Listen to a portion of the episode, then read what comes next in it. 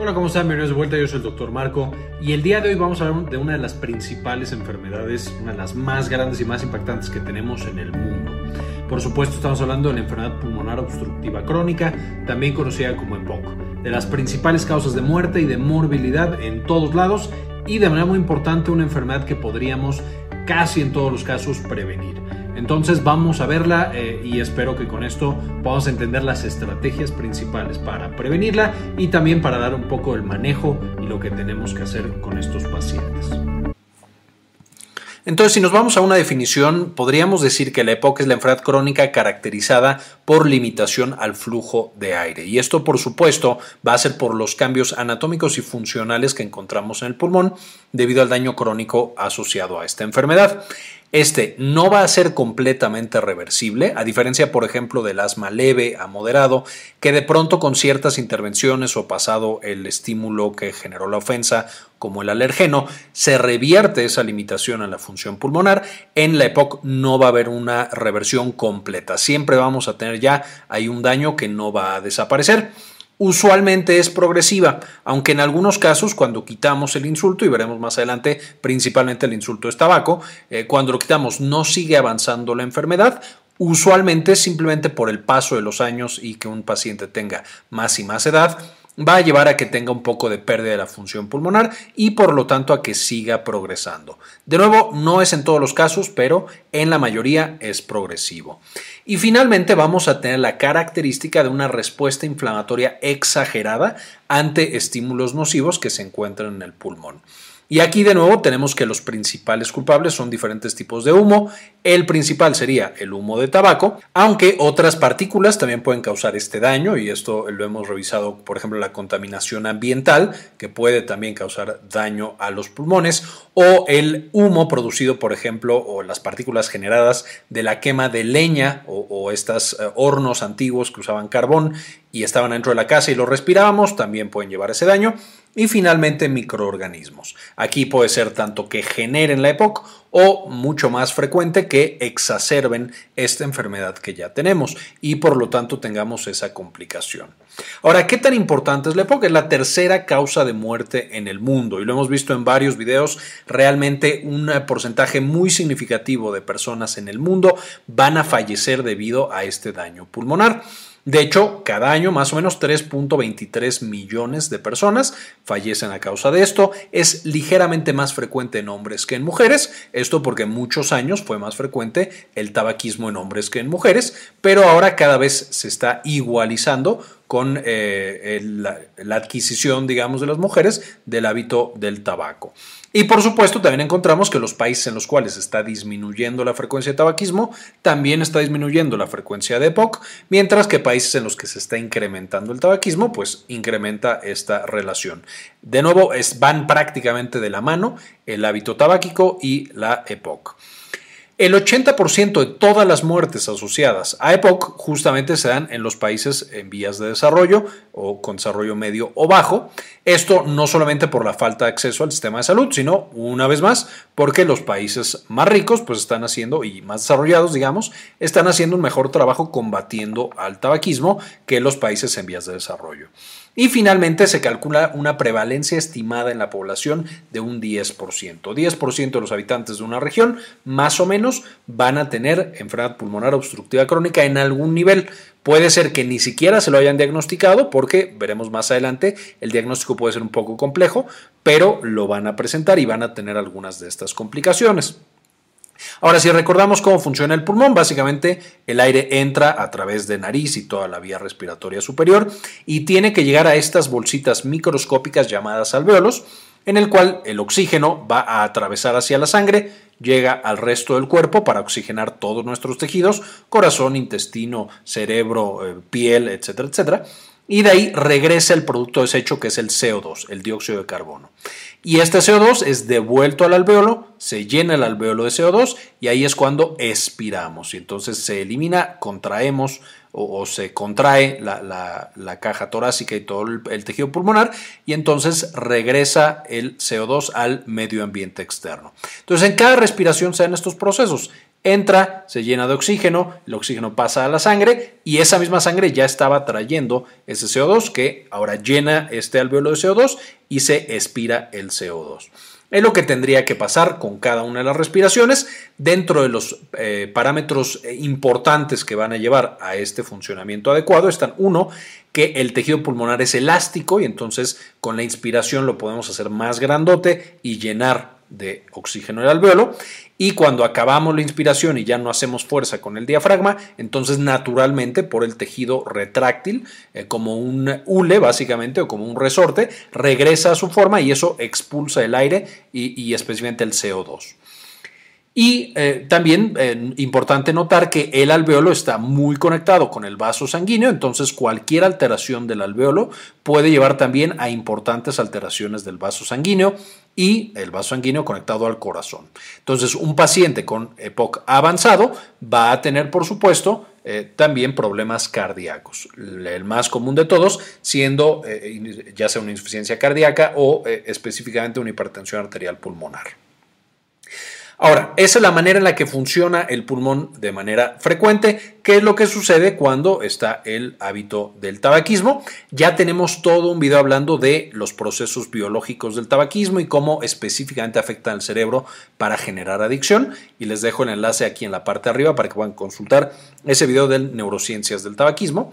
Eh, pero esencialmente inhalamos todos esos productos del tabaco, lo que nos gusta es la nicotina, pero por supuesto va a estar acompañada esa nicotina de cientos de productos tóxicos, cancerígenos, metales pesados, etcétera, etcétera.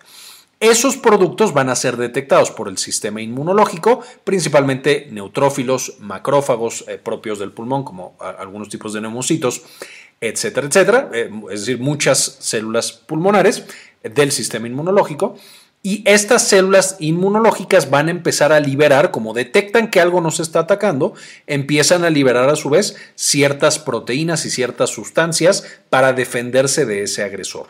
El agresor, por supuesto, es el humo, es los productos tóxicos. Y entonces, todas estas cosas, aquí podemos encontrar proteasas, que son proteínas que destruyen a otras proteínas. Eh, por supuesto, muy malo, porque la mayoría de las células de nuestro pulmón trabajan con proteínas pero también células del sistema inmunológico para atraer más células inmunológicas y entonces generan un ciclo de retroalimentación positivo en el que una, a través de todos estos productos, llama a más que van a ser más activadas por los productos tóxicos del tabaco, que van a llamar a más, y entonces tenemos todo un pulmón lleno de inflamación, lleno de productos que destruyen proteínas, llenos de radicales libres y eh, especies reactivas de oxígeno, que van a llevar a la destrucción de nuestras células y de nuestros tejidos.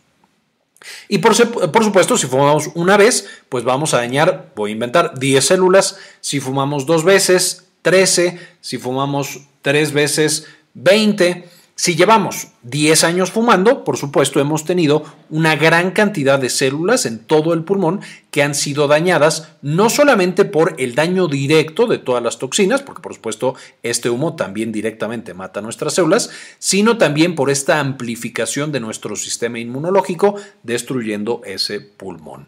Entonces, con el paso de los años se van acumulando los daños, vamos teniendo más y más partes del pulmón que ya no están funcionando y eh, qué es lo que vamos a tener como resultado. Ya vimos que de manera normal el alveolo sería donde se hace el intercambio gaseoso, el vaso sanguíneo estaría por acá, entonces aquí se llena oxígeno y se pasa al vaso sanguíneo y del vaso sanguíneo pasaría el CO2 al alveolo. Y por supuesto, este va a ser un, eh, un, tejido más bien de conducción del aire, en el cual entra y sale del alveolo, que es donde se da este intercambio. Entonces, las toxinas y todo este material inflamatorio en nuestras células inmunes va a llevar directamente a la destrucción del alveolo. Entonces, por supuesto, ya que este está perforado y destruido, el aire, que por supuesto también sigue pasando por aquí, puede llegar al alveolo y al estar roto se sale y puede empezar a llenar el pulmón de aire afuera. Esto es muy malo porque este aire, por supuesto, cuando se acumula suficiente, va a llegar y va a empezar a empujar a partes del pulmón y va a hacer que ya no funcionen, las va a colapsar. O vamos a poder eh, tener como unos, no quiero decir un tumor de aire, pero una gran parte del pulmón en el cual vamos a tener muchísimos alveolos que se tronaron, que se van a ir juntando y empieza a generar cosas que se llaman bulas, que de nuevo es como una cicatriz muy grandote, toda llena de aire, que va a impedir que toda esa sección del pulmón funcione. Entonces ya tenemos la primer manifestación de daño, que es la destrucción directamente del alveolo, tanto por las toxinas, principalmente del tabaco, pero de nuevo otras toxinas pueden participar. Eh, y también por la participación del sistema inmunológico.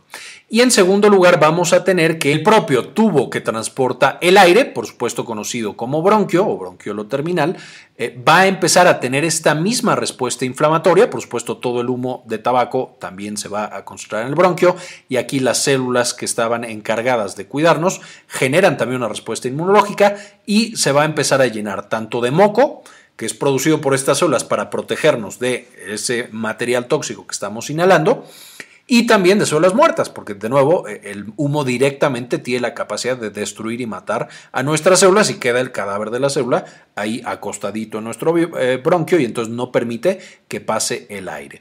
Entonces, de nuevo, tenemos tanto destrucción del alveolo como obstrucción principalmente del bronquiolo. Estos dos mecanismos pueden estar los dos al mismo tiempo, podemos tener más uno o podemos tener más otro, y esto nos va a dar las características clínicas que van a tener nuestros pacientes y vamos a ver un poquito más adelante.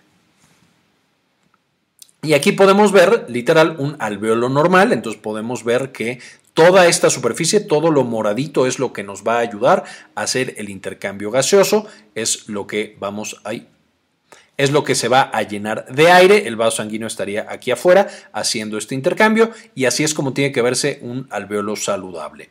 En un paciente que tiene EPOC, esto es lo que vemos, mucho más delgado, la célula prácticamente ya no existe y esto dificulta de manera muy muy importante que se dé el intercambio gaseoso. Finalmente llega un punto en el que ni siquiera existe esto, está completamente roto y el aire escapa al tejido pulmonar donde no se da el intercambio gaseoso.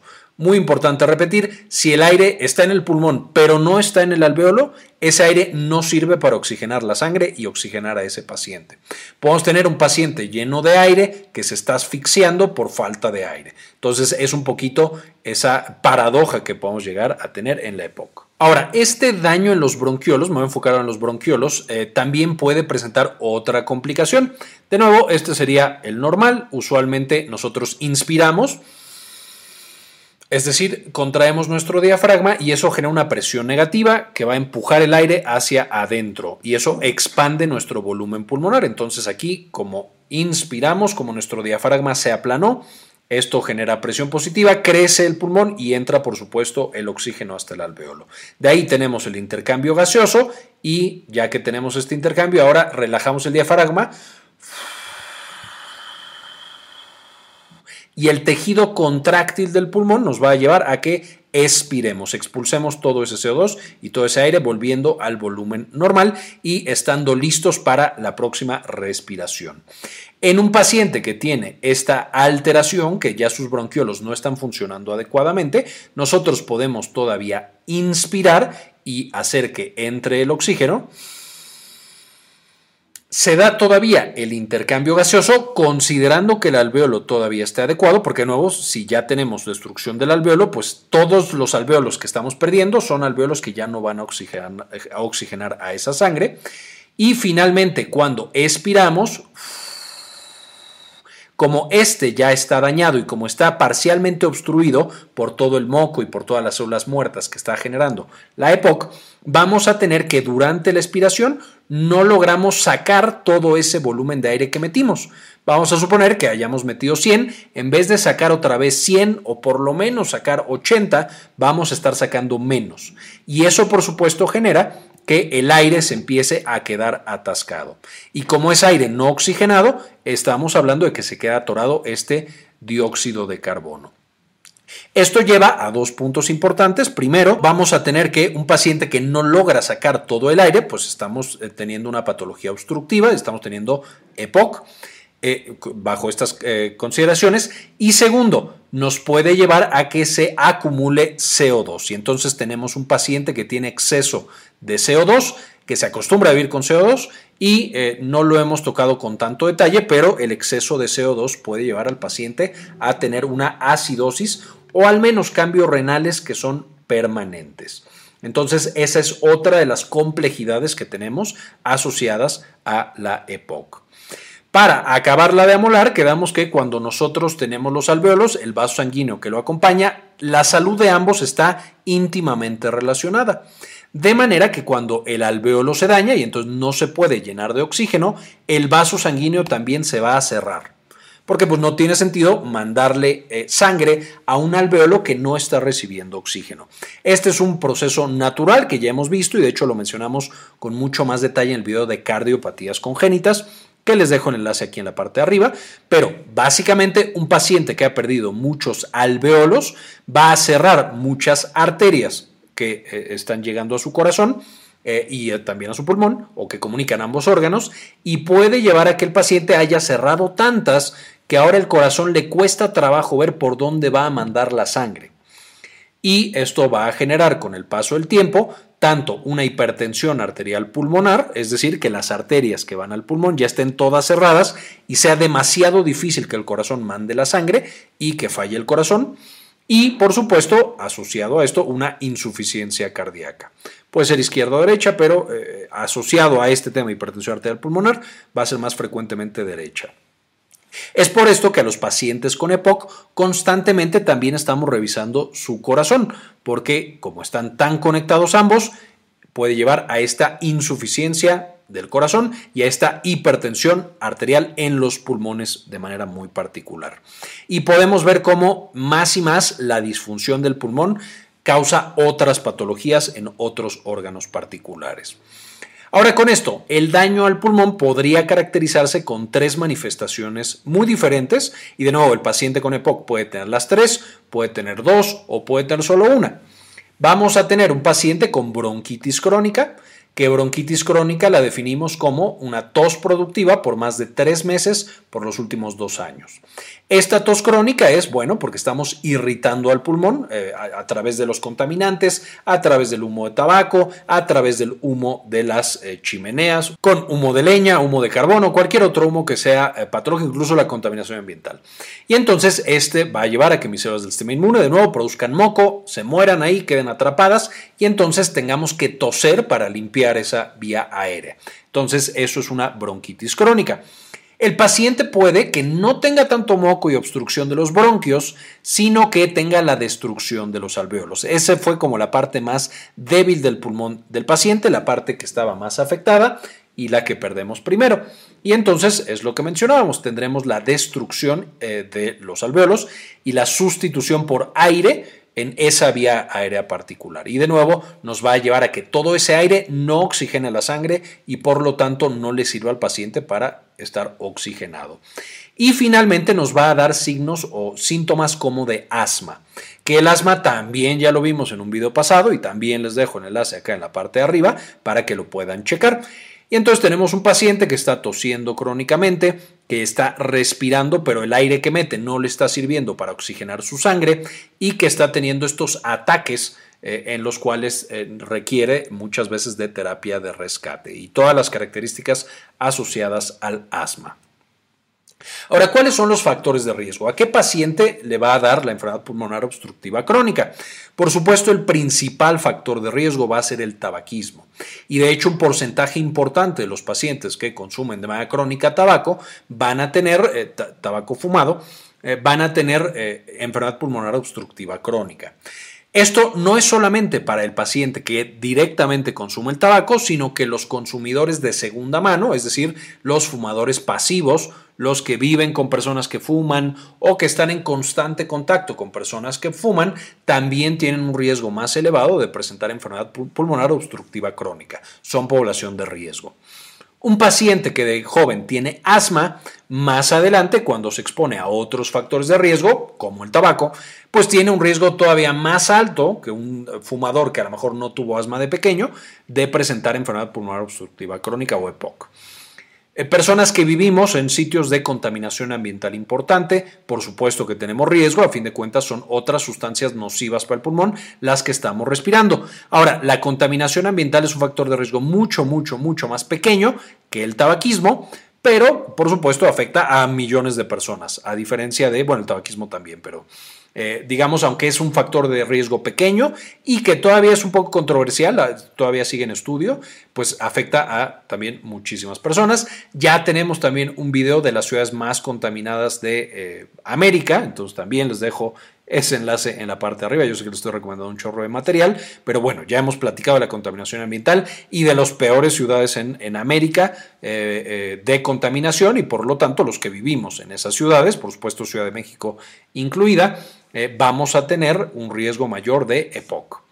Exposición a humo y a solventes, esto puede ser nuestro trabajo, literal nos dedicamos a estar inhalando solventes porque los producimos o por alguna otra razón, o podemos tener también esta importante exposición por el humo eh, de leña, por ejemplo, en nuestras cocinas, o el humo de otras cosas que estamos utilizando.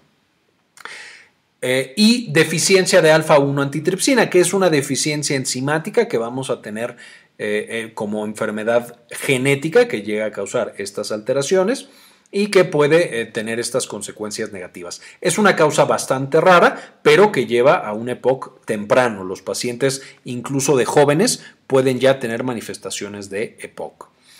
¿Cuáles van a ser los signos y síntomas? Por supuesto, si tengo un paciente que no está logrando oxigenar su sangre o que si está acumulando CO2 en el pulmón o se le está cerrando el pulmón porque los bronquios están llenos de moco y de células muertas, pues es un paciente que va a tener, por supuesto, fatiga, principalmente cuando hace actividades físicas, aunque los pacientes con EPOC severo están fatigados y les falta el aire, incluso cuando están sentados sin hacer nada, incluso cuando están dormidos.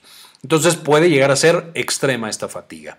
Van a tener tos crónica productiva, no todos, pero muchos de los pacientes, eh, y, son de los pacientes que podemos identificar más o menos fácil, porque literal están tosiendo todo el tiempo, y van a tener esa producción de moco.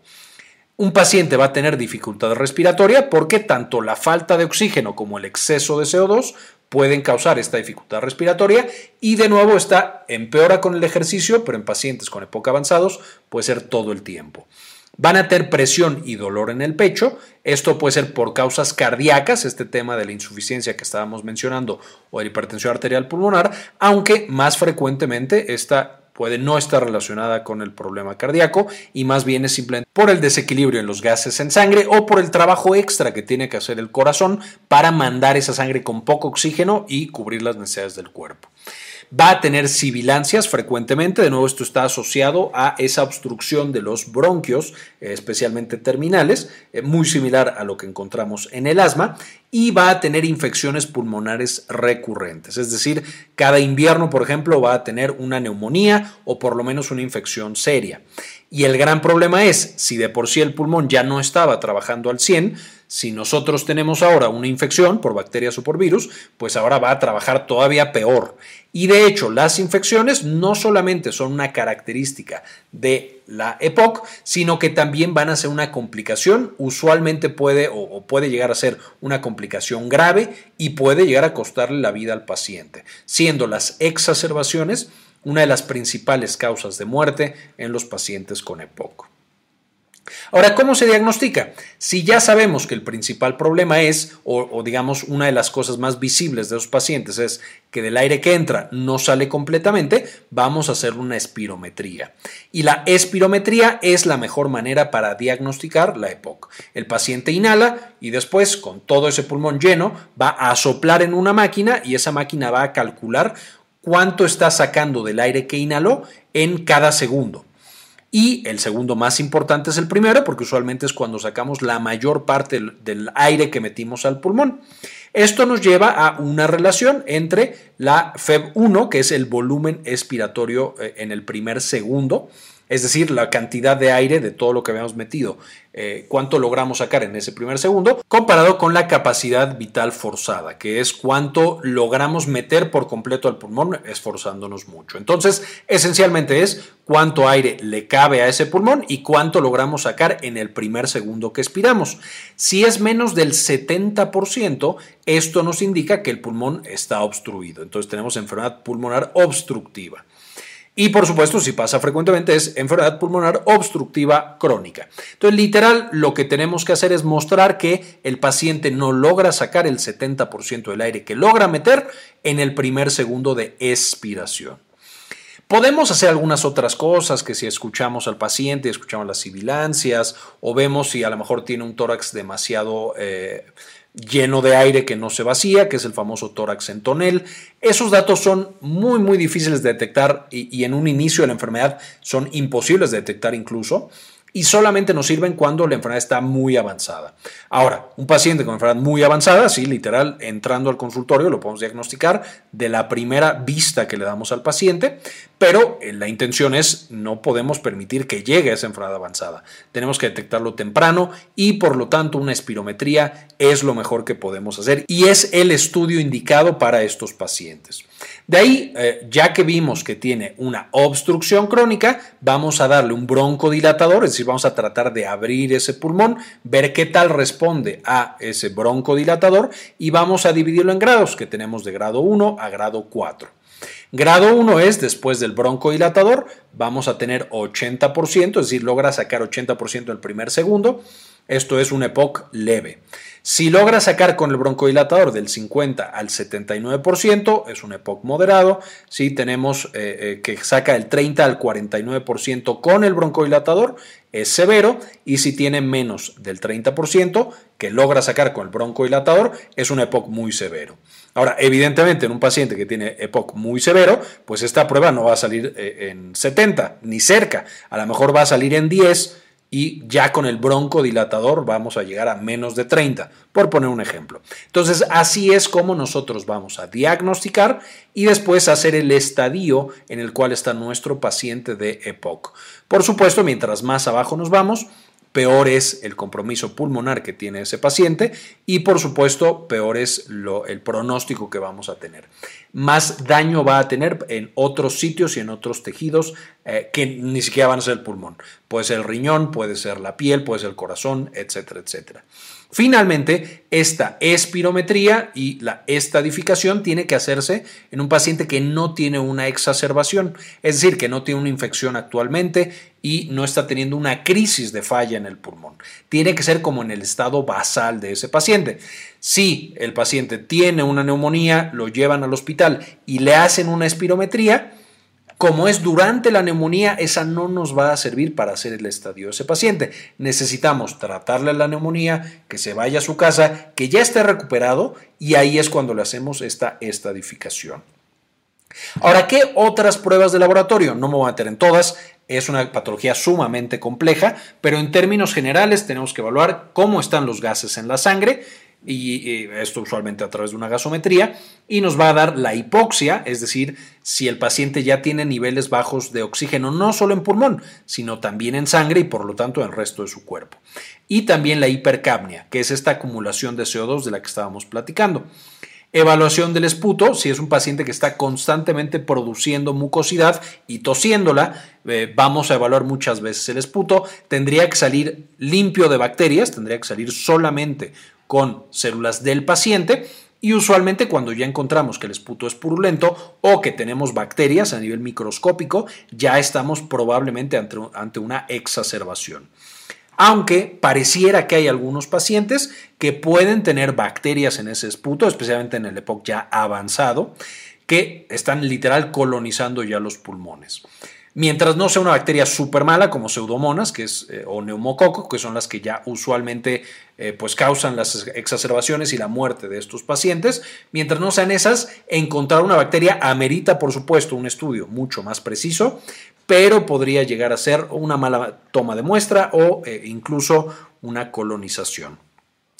Podemos tomar radiografía de tórax y una tomografía. Usualmente, de nuevo, no se requieren. O sea, tú puedes hacer el diagnóstico de EPOC sin tomar ningún estudio de imagen, porque muchas veces la radiografía puede salir normal y el paciente ya tiene EPOC. O puede salir alterada, pero pues ya sabíamos que tenía EPOC, entonces ¿para qué le tomaste la radiografía y la tomografía? Usualmente los estudios de imagen se dejan, ok, para tal vez hacer el abordaje completo del paciente o para descartar alguna otra enfermedad, que tú estés sospechando a lo mejor un tumor o a lo mejor alguna otra cosa que podría tener ese paciente este, y eh, que quieres de nuevo evaluar y descartar.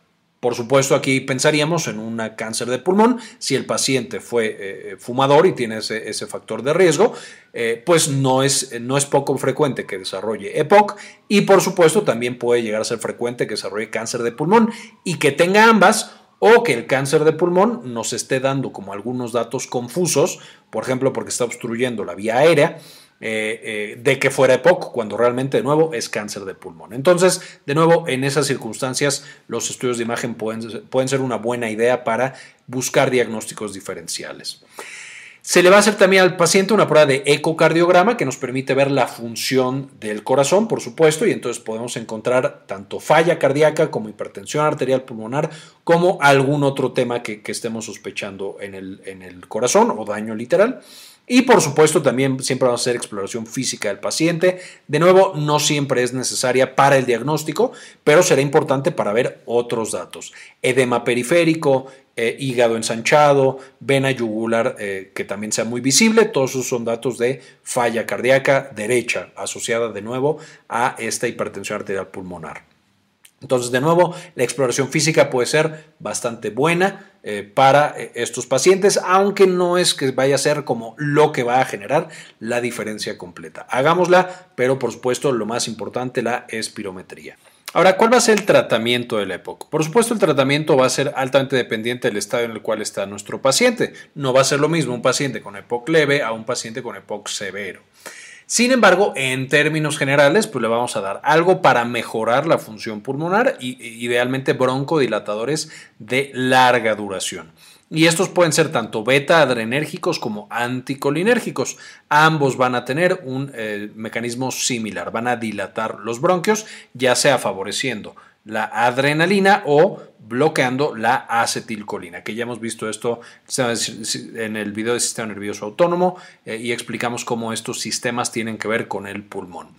Pero lo importante es que sean de larga duración, porque el paciente tiene este problema de obstrucción, que por supuesto es todo el tiempo, no es solamente un momento de su día a día.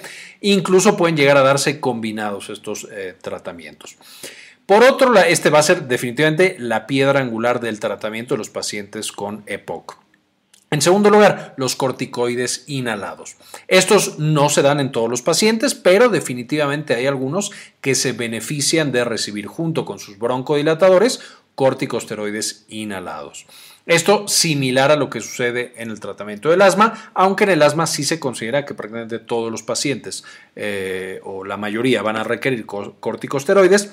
En el caso del EPOC no tanto, porque nos preocupa por supuesto el riesgo de infecciones que puede llegar a haber bajo con los corticosteroides inhalados, solamente son usualmente locales, a lo mejor una candidiasis en eh, cavidad oral, o en vías respiratorias superiores. Sin embargo, por ese riesgo eh, no nos arriesgamos tantos y, es un poquito más conservador el uso de corticosteroides en los pacientes con EPOC que en los pacientes con asma. Vamos a tener también la necesidad de oxígeno suplementario. Aquí nos vamos ya a otro nivel de severidad. Un paciente que ya tiene problemas pulmonares más severos se beneficia muchísimo del uso de oxígeno. Y esto, por supuesto, eh, le va a ayudar tanto para que no aumente el daño, es decir, que eh, otros órganos que están sufriendo por la hipoxia, desde el cerebro, intestino, corazón, etcétera, no tengan un sufrimiento tan intenso. Y también mejora la función cardiovascular. Va a disminuir la hipertensión arterial pulmonar un poco, especialmente al principio eh, y mejora en general los síntomas del paciente. Le permite tener más actividad física, hacer más ejercicio y esas son cosas, por supuesto, bastante buenas también para los pacientes con EPOC. Aunque por supuesto demasiado oxígeno también puede llegar a ser riesgoso. No me voy a meter en detalles en este video, eh, sin embargo el oxígeno es bueno para algunos pacientes especialmente avanzados, pero tampoco todo el oxígeno. Eh, hay niveles específicos de oxigenación en la sangre que son los que queremos lograr con estos pacientes para que tengan todo lo bueno y no vayan a tener lo malo del oxígeno suplementario. Los mucolíticos y los antibióticos pueden ser utilizados principalmente durante la exacerbación. Eh, ya habíamos mencionado que muchas de las exacerbaciones se por infecciones y muchas de esas infecciones van a ser por bacterias. Entonces los antibióticos pueden ser no solamente un tratamiento adecuado, sino un tratamiento que les salve la vida a los pacientes durante estas exacerbaciones. Aunque por supuesto lo ideal es prevenir las infecciones, tarde o temprano nuestros pacientes van a tener infecciones y tenemos que manejarlas. Los mucolíticos fuera de la exacerbación realmente no funcionan tanto. Si el paciente está produciendo moco de manera constante, sin embargo no es el principal mecanismo fisiopatológico esa producción de moco y por lo tanto no siempre se usan. Eh, de nuevo, en las exacerbaciones donde tienen un poco más de indicación. Todo paciente va a requerir fisioterapia pulmonar y entrenar esos pulmones a que a pesar del daño puedan cubrir su función y esto podríamos incluso darlo desde EPOC eh, que va iniciando, un EPOC que no va tan avanzado. A veces pensamos que la fisioterapia es cuando el paciente ya literal no puede con su vida, pero la fisioterapia puede ayudar incluso a mejorar la calidad de vida desde el inicio y a que el paciente, por supuesto, mantenga una mejor calidad de vida durante toda la enfermedad. Y finalmente, cirugía. La cirugía, de nuevo, no se da en todos los casos. Eh, vamos a tener casos muy particulares en los cuales, por ejemplo, cuando el paciente tiene una bula inmensa, de nuevo, esto es como tumores que están llenos de aire, que no son tumores, pero así se ven, el quitarlos puede mejorar la función pulmonar. De nuevo, la mayoría de los pacientes no van a requerir, no van a ser candidatos a cirugía, pero algunos pacientes con características muy especiales pueden beneficiarse definitivamente de esta cirugía. Ahora, ¿qué son las exacerbaciones? Por supuesto, mencionamos que las exacerbaciones van a ser de las principales causas de muerte en estos pacientes con EPOC, entonces tenemos que saber eh, detectarlas. Vamos a tener que cualquier exacerbación es un incremento de 24 a 48 horas de alguna característica que tiene el paciente, principalmente tos, esputo y disnea. Si aumenta cualquiera de estas de 24 a 48 horas, ya tenemos una exacerbación. La causa más frecuente de exacerbaciones va a ser eh, una infección, ya sea viral, aunque también puede ser bacteriana, eh, y también puede ser incluso un hongo o alguna otra cosa, aunque lo más común, eh, un virus o una bacteria. Y para esto tenemos los criterios de Winnipeg que nos dicen el tipo de exacerbación que tiene nuestro paciente, eh, basándonos en el incremento del volumen de esputo, en el incremento en la purulencia, es decir, que ya literal tenemos pus en el esputo, o en el incremento en la falta de aire. Podemos tener tipo 1, que tiene los tres, tiene más esputo, es purulento y le falta más el aire al paciente. Tipo 2, que es al menos dos de estos tres, por ejemplo, que tiene más y que es purulento, aunque no le falte más el aire. Y el tipo 3 es cualquiera de estos, pero además tener datos y tener evidencia de una infección de vías respiratorias, que el paciente tenga fiebre, incremento de las sibilancias, incremento de la tos o incremento de la frecuencia respiratoria en más de 20%. Entonces, cualquiera de estas eh, eh, nos puede llevar a catalogar ya esa exacerbación que tiene nuestro paciente. Y vamos a tener banderas rojas, es decir, un paciente que tiene exacerbación, que yo noto que tiene más esputo o que ya es purulento o que le está faltando más el aire ¿Cuándo tendría que llevarlo a un hospital a que lo atiendan lo antes posible? Por supuesto, pacientes adultos mayores, más de 65 años, ya es un poco una bandera roja.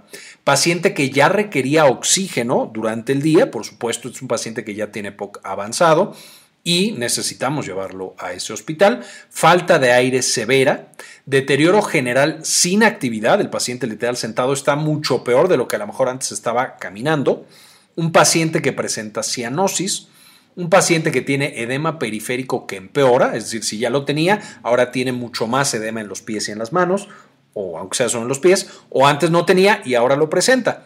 Un paciente que presenta confusión eh, repentina, bajo nivel de conciencia y no lo logramos despertar o tenerlo completamente despierto, comorbilidades severas, un paciente que ya tenía previamente arritmias, insuficiencia cardíaca, alguna otra patología como diabetes que ya esté avanzada y requiera de insulina, etcétera, etcétera, también lo mejor es llevarlo al hospital. Falta de respuesta a tratamiento habitual, yo le doy sus broncodilatadores, a lo mejor su esteroide también inhalado y no responde y sigue sintiéndose súper mal y no mejora, mejor llevarlo al hospital y una saturación que esté abajo de 90 también ya usualmente amerita hospital. Esto, por supuesto, en los pacientes que los teníamos con saturaciones arriba de 90. Eh, ¿Por qué? Porque hay pacientes que sí podemos tener ya con EPOC muy avanzado, que ya tiene crónico saturación abajo de 90 eh, y que lo mantenemos más o menos estable. Pero eh, la bandera roja es algo que significativamente empeoró a este paciente y que probablemente lo va a llevar a un deterioro mayor. Entonces, cualquiera de estos, comunicarse inmediatamente con el médico y, por supuesto, llevar al paciente al hospital lo antes posible. Ahora, ¿qué complicaciones vamos a tener además de, por supuesto, el EPOC? Además de todo lo que hemos visto previamente, puede llegar a causar con una alta frecuencia ansiedad y depresión, como muchas de las enfermedades crónicas, pero por supuesto estas enfermedades en las que no puedes tener actividades normales y que te está faltando el aire son muy propensas a causar ansiedad y depresión y mientras más avanzada, más frecuente será la ansiedad y la depresión. Puede llegar a causar anemia, puede llegar a causar osteoporosis hipertensión pulmonar, enfermedad cardiovascular, además de la hipertensión, usualmente aquí insuficiencia cardíaca, caquexia, porque le cuesta tanto trabajo al paciente oxigenar su sangre, que empieza a hacer muchísimo esfuerzo y usa todos los músculos en su cuerpo para tratar de meter aire, entonces eso lo lleva a caquexia o a síndrome de consumo, y neumonía, por supuesto, que es lo que estábamos eh, comentando como una de las complicaciones frecuentes y graves que pueden llegar a tener estos pacientes. Ahora, ¿Cómo los protegemos? Si quedamos que las exacerbaciones son de lo más grave y quedamos que estas son principalmente causadas por infecciones, de lo más importante que podemos hacer por estos pacientes es prevenir esas infecciones. Y la estrategia más poderosa es tener todas las vacunas de ese paciente al corriente.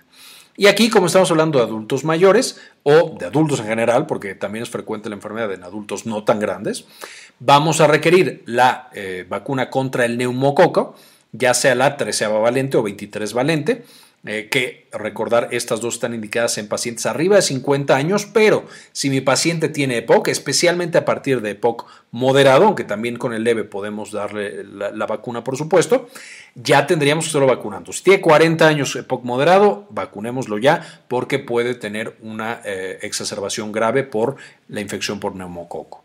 Lo mismo para influenza, más de 50 años es la recomendación. Sin embargo, si el paciente tiene POC, especialmente ha tenido exacerbaciones o de nuevo de moderado para arriba, vacunémoslo.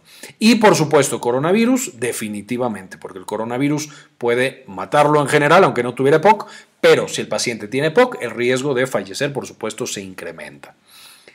¿Qué otras medidas podemos tener? Además de la vacunación, que es de lo más importante, necesitamos evitar el tabaquismo. Si el paciente fumaba, que es algo frecuente, ayudarlo en todo lo que no sea posible para que deje el consumo del tabaco. Evitar el, humo de segunda mano, frecuente por ejemplo que una pareja, los dos fuman, si uno es diagnosticado con EPOC, tratar de que la pareja lo deje o fume en literal otra casa u otro sitio, porque incluso el humo puede quedar horas en el ambiente o incluso impregnarse en los materiales y en las telas y tiene un efecto dañino también.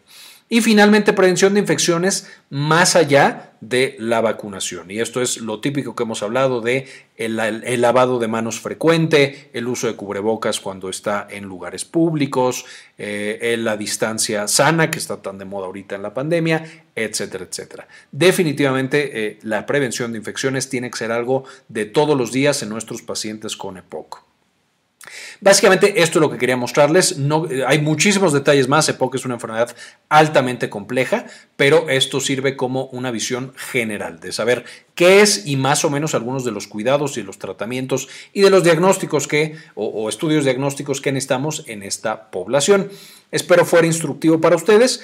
Eh, quiero dedicarle este video a algunas de las personas que han decidido apoyarnos en este canal con una donación de uno o de dos dólares al mes. Y entonces le dedico este video a Carmen Priego, Doctor Mineralín, Nadia Godoy, Silvina Espinosa, Gladys Alvarado, Raúl Santiago Rodríguez, Rosaura Murillo, Gilberto Argueta, Laila Hernández, Georgina Juan Rodríguez, Rubén Núñez, Milis, Javier Mejía, Sandy Oliva, Ana Karen Tejeda, Jorge C. Beltrán y Enrique Segarra. Muchísimas gracias por todo el apoyo que nos brindan. Eh, y también les dejo, por supuesto, las referencias para que puedan leer un poquito más acerca de esta enfermedad y eh, eh, acerca de los manejos de esta misma. Este video es en parte posible gracias a nuestra tienda en línea, Synapsis Store. En Synapsis Store puedes encontrar mucho nuestro material educativo y los libros que hemos estado publicando para tenerlos para llevar. Entonces encontrarás, por ejemplo, la farmagrafía del dolor, que es nuestro pequeño libro de consulta y referencia en cuanto al uso de fármacos para el dolor, en, todos estos que se utilizan, gabapentinoides, antidepresivos, opioides, etc. Y por supuesto también las presentaciones de los videos que ves en el canal. Entonces también aquí podrás encontrar estos para que los uses como eh, más te convenga. Muy bien, esto fue todo por el video, espero lo entendieran, espero les gustara y espero a partir de este momento tengan mayor facilidad para manejar, detectar y por supuesto una mejor calidad de vida a estos pacientes antes de que siga avanzando y se vuelva una patología mucho más complicada. Muchas gracias por ver hasta este punto del video y como siempre, ayúdenos a cambiar el mundo, compartan la información.